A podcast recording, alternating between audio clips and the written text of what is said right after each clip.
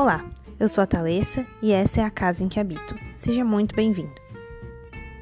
Agora que já nos conhecemos um pouco melhor e já te contei como cheguei até aqui, quero compartilhar contigo o que é de fato esse projeto e o que você deve esperar dele. Bom, a casa em que habito é na verdade uma metáfora sobre mim, sobre você, sobre morar em si mesmo. Você sabe o que é uma metáfora? Segundo o dicionário, metáforas são figuras de linguagem que permitem que haja transferência de sentido entre palavras pertencentes a realidades diferentes, para que entre elas se estabeleça uma relação de semelhança. Ou seja, a partir da união de conceitos de mundos diferentes, a compreensão sobre algo pode se tornar mais precisa, mais profunda. Por exemplo, você já deve ter ouvido algo como Fulano é uma flor. Note, dois mundos diferentes seres humanos e plantas, com a intenção de dizer que fulana é delicada, suave, cheirosa talvez? Veja que a metáfora amplia, aprofunda nosso entendimento do mundo.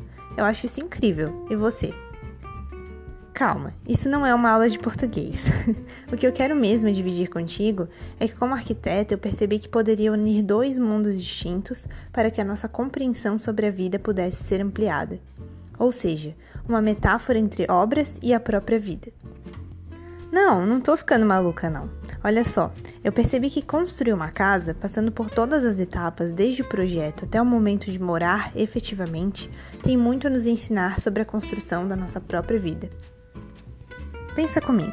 Como falei no episódio anterior, uma obra não começa sem um projeto. Logo, essa primeira etapa é o momento em que o arquiteto conhece melhor quem vai morar na casa, seus gostos, seus desejos e a partir daí traça um guia, um mapa, um projeto do que será feito.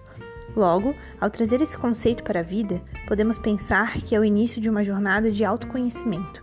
Quem sou? Do que gosto? Como é minha melhor versão? Depois do projeto, temos as etapas iniciais, etapas de demolição do preexistente, da preparação do terreno, ou seja, a construção de pequenos hábitos e rotinas e o assumir da autorresponsabilidade, para que a execução da obra se dê com mais eficiência. Logo depois, inicia-se a estrutura, lança-se a fundação, as lajes, erguem-se os pilares e as vigas. Dessa forma, a estrutura representa o que nos sustenta e nos mantém de pé, ou seja, nossos princípios e valores, nossas metas, nosso propósito nesse mundo. Após a estrutura, sobem-se as paredes e definem-se os vãos das portas e das janelas, a vedação, a alvenaria, os tijolos que definem nossos limites, nossas conexões. Depois disso, é a hora da infraestrutura, a parte hidráulica, elétrica, o que faz o dia a dia funcionar, nossas fontes de energia, o que mantém nossa mente sã, nosso esgoto emocional. Após a infraestrutura, é hora de construir a cobertura, o telhado, que pode representar nossas crenças sobre o mundo e sobre nós mesmos. São essas crenças que deixam ou não que chova dentro de casa em dias de tempestade.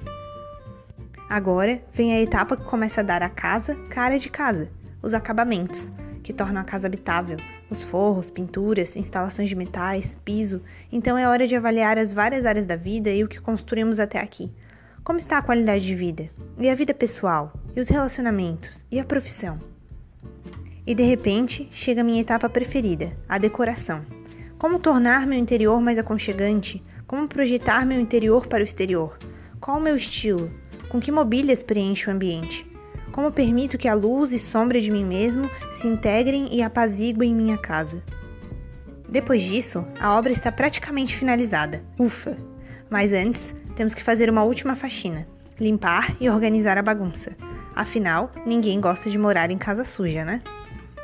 E tcharam! A obra acabou. É hora de se mudar, é momento de celebrar, de definir as novas regras da casa, os novos hábitos, as novas metas. É hora também de saber que uma casa precisará de manutenções com uma certa frequência, já que às vezes aparece uma infiltração no forro, uma telha quebrada, uma lâmpada queimada.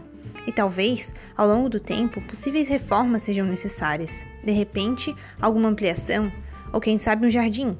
Mas por hora, o importante é que não sou a mesma casa de antes. Tornei-me uma versão melhor de mim mesma.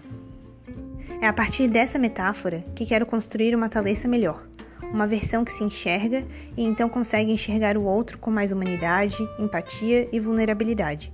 E para isso, nada melhor do que recorrer à minha antiga paixão, a leitura. Minha proposta, então, é que a partir de leituras guiadas possamos explorar cada etapa da metáfora, refletir, rabiscar, conversar, testar ferramentas e experiências que nos tornem melhores de dentro para fora. A metáfora é, portanto, sobre mim, mas é também sobre todos que estejam precisando reformar a casa em que habitam. É para todos que sabem que uma obra não se faz sozinho, e por isso a casa em que eu habito, tu habitas, nós habitamos.